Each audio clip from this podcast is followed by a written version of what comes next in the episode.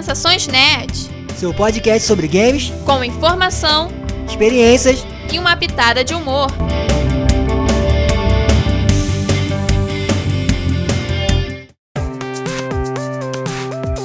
E aí, pessoal? Eu sou a Beta. Eu sou o Fabrício Gnome. E no programa de hoje vamos falar sobre a próxima leva de jogos, né? E sobre o que, a gente pode esperar, os tipos de jogos que apareceram mais esse ano.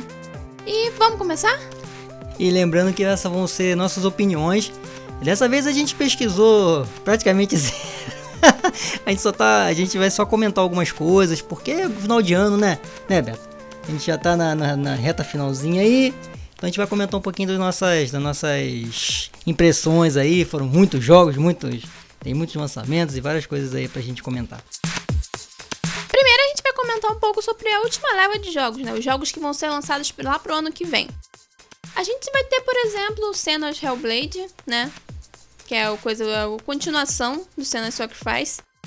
Tem também o Elden Ring, que finalmente vai ser lançado. Tem God of War Ragnarok. E são jogos que a gente já fica na esperança de ter aquela qualidade maior de gráfico, de som, até mesmo de narrativa, né? porque a gente está acompanhando a olhos vistos a evolução da, da tecnologia em relação aos games, tem em relação aos vídeos normais que a gente vê por aí, né? Então, a gente espera que a gente ganhe mais coisas sobre essa nova geração. Apesar de a maioria desses jogos ainda ter aquela coisa de ser lançado na antiga geração e na nova geração, eles têm a questão do ray tracing, é, as telas dos computadores e do, das televisões são muito melhores, então eles podem entregar às vezes um 4K para as pessoas. E isso faz muita diferença, né? É, lembrando que também é, durante o ano todo e mesmo nesse no, na última Game Award a gente teve muitos jogos indie, né? Então é para levar em conta o Matrix, Matrix Awakens, que foi um, uma demo, né? Que saiu junto com no próprio Game Awards, junto com um pedaço do trailer lá do filme, né? Um pedacinho do filme, acho que foi. É, para mostrar o quanto isso ainda vai evoluir, né? E os jogos indie tem vários, é, são várias opções, porque a criatividade parece ser mais. emerge mais nesses, nesse, nessas empresas vai, vai mudar também com relação a isso para frente. Então, Matrix Awakens é um jogo que, quer dizer, é uma demo, um pequeno jogo ali que já mostra uma capacidade absurda. E esses jogos que, que Beto citou, tipo God of War, The Ring, todos já estão, né, seguindo o Hellblade, todos seguem, seguem já essa, essa capacidade, né? Então, a partir do ano que vem, talvez ainda no ano que vem especificamente, mas a partir dali nós vamos poder ter jogos ainda melhores, né, né Beto? Para continuar acompanhando. Sim. E outra coisa que a gente reparou durante esse ano, até do ano passado, né? Já é uma coisa que já vem puxando do ano passado para esse ano, é a presença forte de roguelikes e roguelites. A gente fez até um programa explicando, né, o que, é roguelike, é, explicando a diferença entre roguelike e roguelite, né, a questão da dificuldade e tudo mais. E grandes exemplos que a gente tem, né, dessa volta forte para o mercado de jogos são Hades, que ganhou o melhor jogo indie no ano passado. Tem o Returnal, que ganhou o melhor jogo de ação. Deathloop, que ganhou vários prêmios dentro desse último Game Awards. Então, são jogos que eles não são só roguelikes, né? Tipo, antigamente o roguelike surgiu porque às vezes a pessoa não tinha um sistema de salvamento, uma coisa do tipo, ou então só pra pegar e o pessoal se fuder mesmo jogando. Hoje em dia não. Eles inserem dentro do, do jogo, né? Eles explicam o porquê que aquela mecânica é daquele jeito. Por que, que meu personagem morre e ele não volta com as coisas que ele estava antes? É, por exemplo, o Returnal tem a questão da personagem, ela tá sempre revivendo aquilo, né? Presa por causa dos alienígenas. O Deathloop, por causa que é um loop, né, temporal, que a partir do momento que o cara não consegue quebrar aquele loop, ele volta tudo de novo.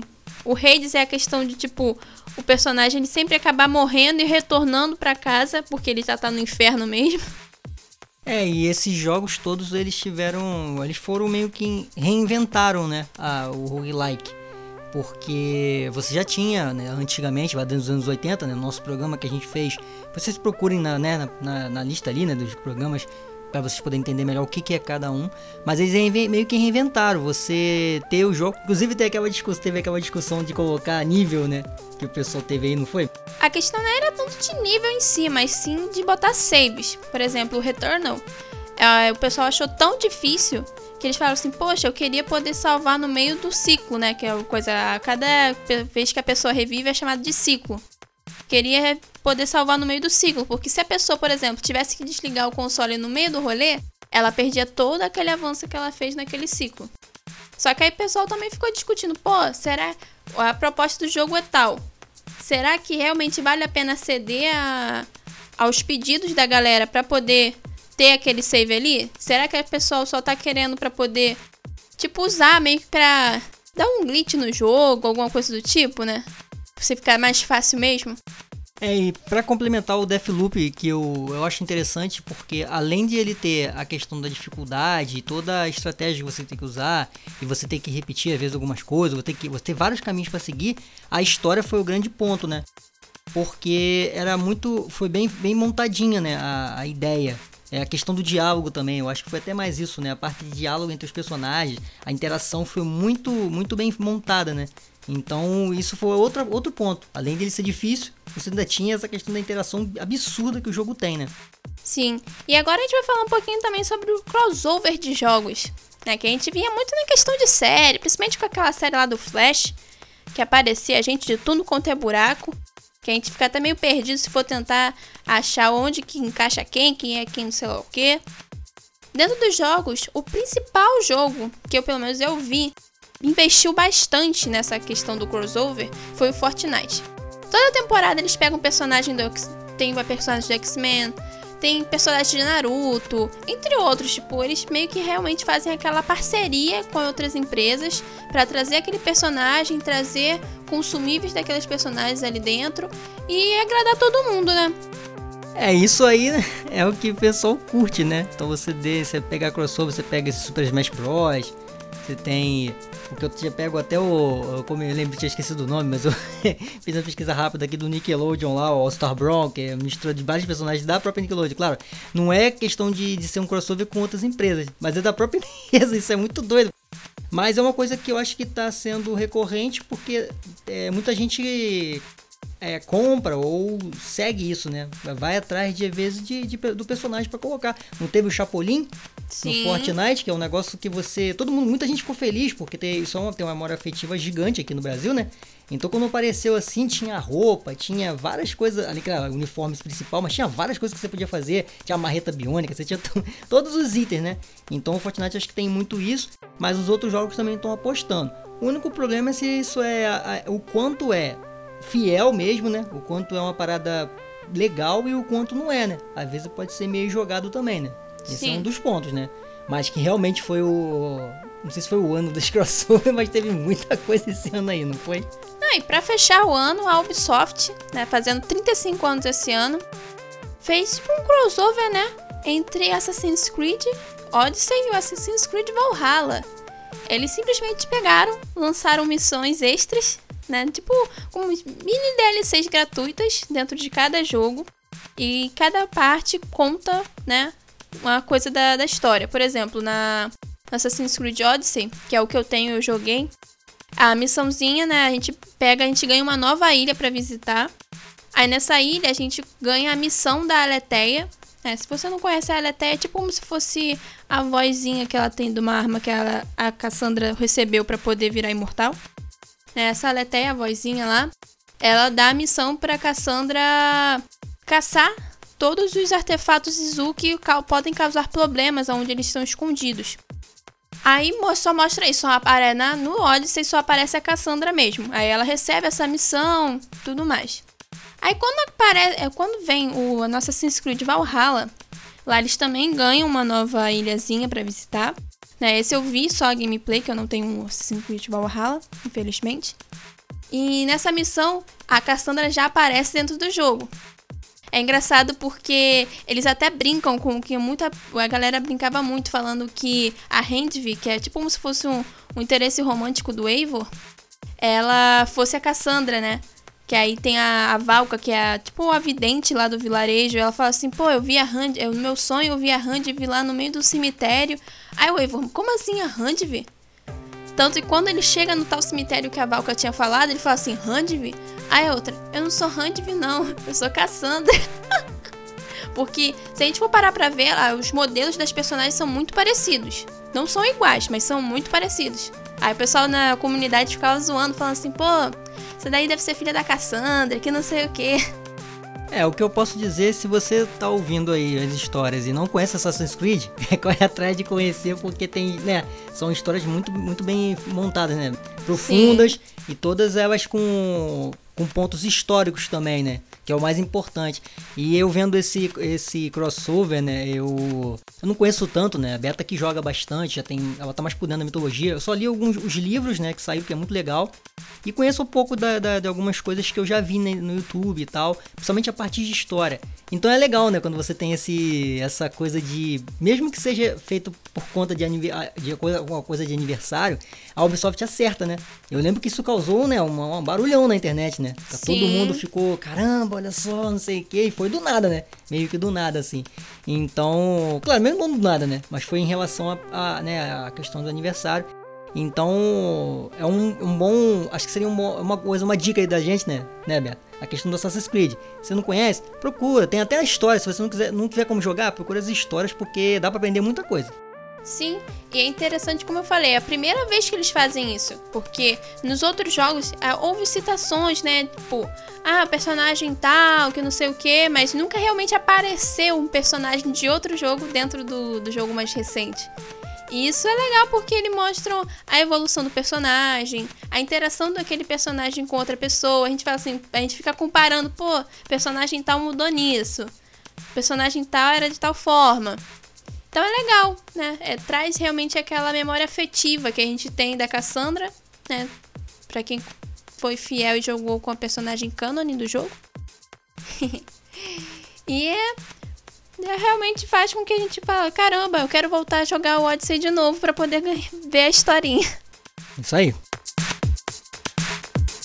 E agora, por último, a gente vai falar de um assunto que a gente não tem muito domínio ainda. Ano que vem a gente vai trazer mais coisas, porque a gente é uma pesquisa que a gente vai ter que fazer forte, que uma coisa não é fácil de entender. A gente acompanha as notícias, mas ainda fica meio boiando, que é sobre o metaverso. Todo mundo tem visto, né?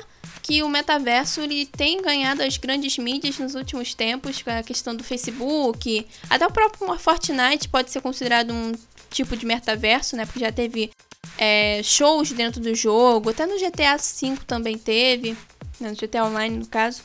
Então, é, a gente acha que o metaverso ele vai estar muito presente na, nos próximos jogos. Não do ano que vem em si, mas nos próximos anos. Porque até pra que nem todo mundo tem ainda condição de comprar um óculos VR, aquelas luvinhas de, de sensação de toque, isso, aquilo, outro. Mas que é algo que as empresas elas vão estar tá investindo mais porque é algo que gera muito dinheiro. Lendo um pouquinho, né, eu tava vendo que essa. É, é, os jogos que já tem, né? Como o Beta falou, para Fortnite. O GTA Online eu acho que é o grande ponto, né? porque pensando bem nos shows, né, e no tudo que já teve, né, e, os, e uma vida que você tem dentro do jogo que é de, pessoa, de, de coisas reais, né, é, profissões, o negócio é muito, é muito nesse sentido mesmo, né, Beto? E então eu acho que, que, é, que é verdade, é, vai ter é, investimentos, né, grandes em, em cima disso, e eu fico imaginando agora, como eu tinha citado no começo, do Matrix, né, eu fico imaginando o gráfico do Matrix com esse coisa do metaverso, né? O que, que vai. O, qual vai ser o resultado disso? Porque você imagina, o Matrix ele tem alguns probleminhas ainda, né? Porque não é um jogo, ele é uma demo. Então, o, o, teve um, um, youtuber, que se não me engano foi o. Não lembro agora qual foi. Que fez a. Ele mapeou a cidade toda do, da demo, né? Então tem muito, muito detalhe. Imagina, isso junto com o metaverso. Como é que vai ser? Você pegar o gráfico, né? Um jogo com esses gráficos absurdos dessa Unreal Engine 5 aí. E aí? A gente vai ficar na dúvida do que, que é real, né? A gente vai realmente estar dentro de uma Matrix. Agora o negócio é, será que o mundo real vai estar todo ferrado? Igual acontece no jogador número 1? Bem, espera que não, né? E antes de encerrar, eu tenho que lembrar também de um joguinho que lançou num desses eventos esse ano, o Blancos Block Party, que é um jogo que eu até baixei pro meu PC na época para experimentar.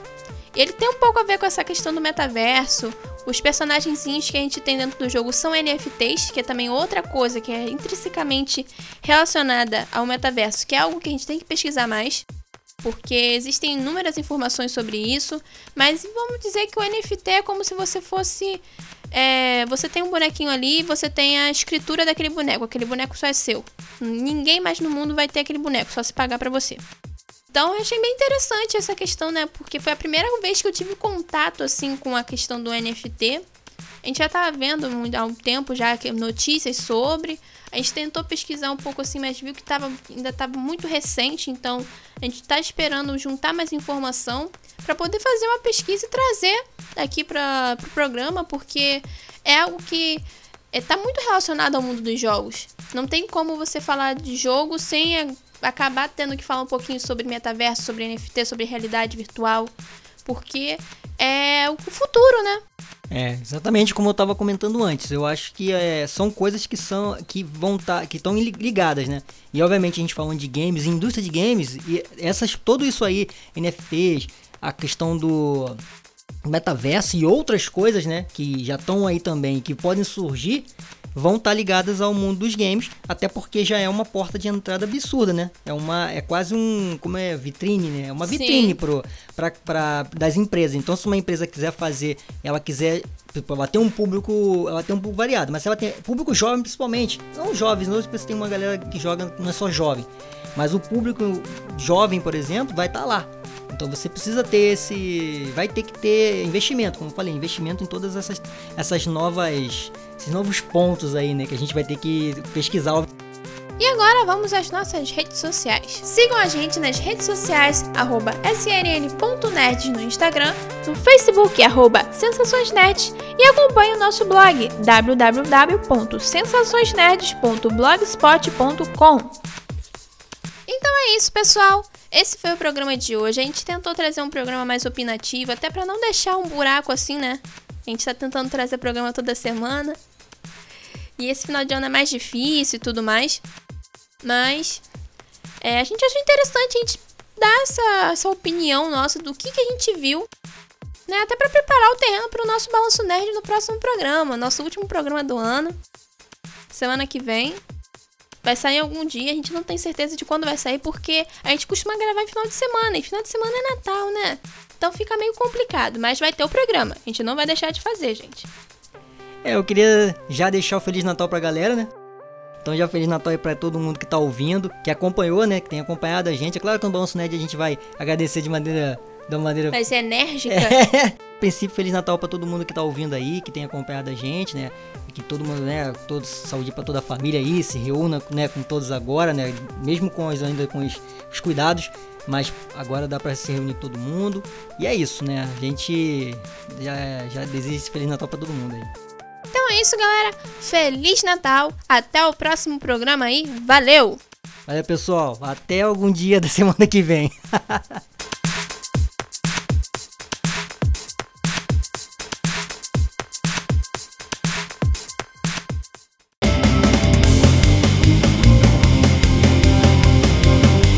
Esse foi Sensações Nerds, oferecimento Geek Kong Produções.